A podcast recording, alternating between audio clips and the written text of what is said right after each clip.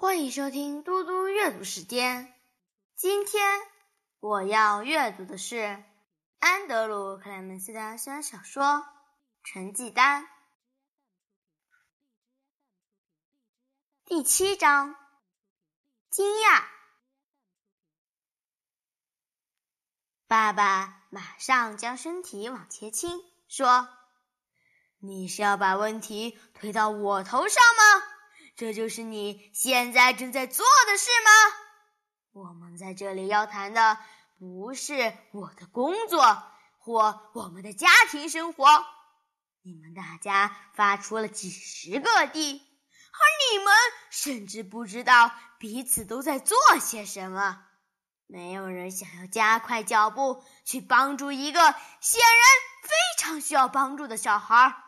现在反倒变成是我的错了。不想听到这种说法，一个字都不想。汉克尼校长说：“罗莉先生，我确定秦德勒博士的意思。”绝对不是想导向这件事是谁的错，我们在这里的用意也绝对不是要去指责谁，我们只是想要了解发生了什么事，这样我们才能做出正确的调整。爸爸并没有移动，汉克尼校长也不想问他是不是还有别的话想说，因为。他真的很想继续说，因此他没有停顿下来。好，我们还有一个人没发言，诺拉。他看着我，微笑着说：“诺拉，你能不能和我们说几句话，帮我们了解从学期末这段时间到底发生了什么事情？”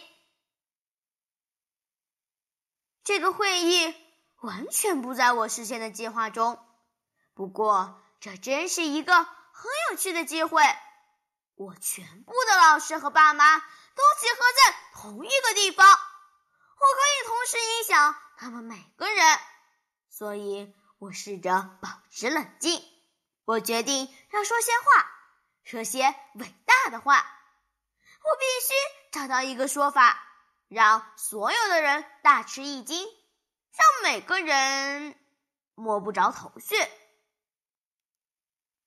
我说：“嗯，我正努力想着要让大家惊讶的说法。”然后我说：“这个，我还在想。我想到了完美的说法。”我说：“嗯。”我觉得不论是功课还是什么事，我都没有做得很好。可是这样的成绩并没有让我抓狂。我喜欢这些地。我感觉到爸妈整个僵住了。汉克尼校长停顿了一会儿，然后他慢慢说出：“你喜欢这些地。”诺拉，这是什么意思？你知道吗？地，我说，地的形状很漂亮。我的脸上保持着无辜的、开心的小小微笑。整间会议室陷入死寂。这时，我明白了另一个事实。如果有需要的话，我可以是一个超级演员。汉克尼校长是观众群中第一个回过神来的。他说：“诺拉，这很有趣。”他的眼睛扫视大家一遍，说：“那么，也许现在我们都得到了足够的信息，对这件事情的处理方式。”也已经有些想法了。我确定每一位坐在这里的人都会努力帮诺拉在新的学期得到新的成绩，而且我确信所有同仁都会尽其所能和他的父母保持联络。他停了一下，才继续说：“还有一件事，这是今天早上我对萝莉先生和萝莉太太提起的。我想这可能对事情有所帮助。我建议对诺拉进行另一种评估，而他们已经同意了。我想这是我们所能提供的协助中最好的一种。”所以，请大家注意，未来几天内，秦德勒博士可能会偶尔把诺拉从课堂上带走。汉克尼校长微笑着看了一遍在场的人，说：“好吧，如果没有其他的事，我们这场小会议就结束了。谢谢大家过来参加。”我看看时钟。这场会议只花了九分钟，感觉上却很久。可能对我爸妈来说，感觉更漫长吧。走出会议室，到了大厅，爸爸说：“诺拉，东西都带齐了吗？我要开车带你们两个回家了。”我点点头，然后。我们走出大门。当我们走到外面时，我必须小跑才能跟上妈妈的脚步。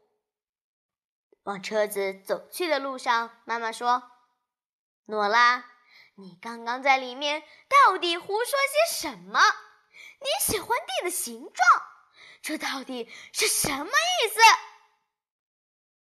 我耸耸肩说：“没什么意思。”只是说了一件事，爸爸抱怨着说：“只是说了一件无意义的事。”接下来，在回家的车程中，我们没有太多交谈，所以我开始分析现在的情况。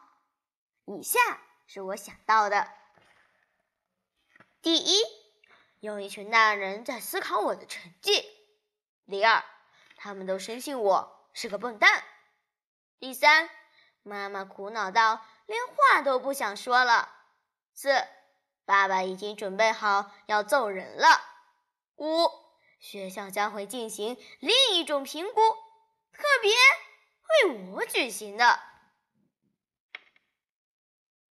总而言之，我确定今天是美好的一天。谢谢大家，我们下次再见。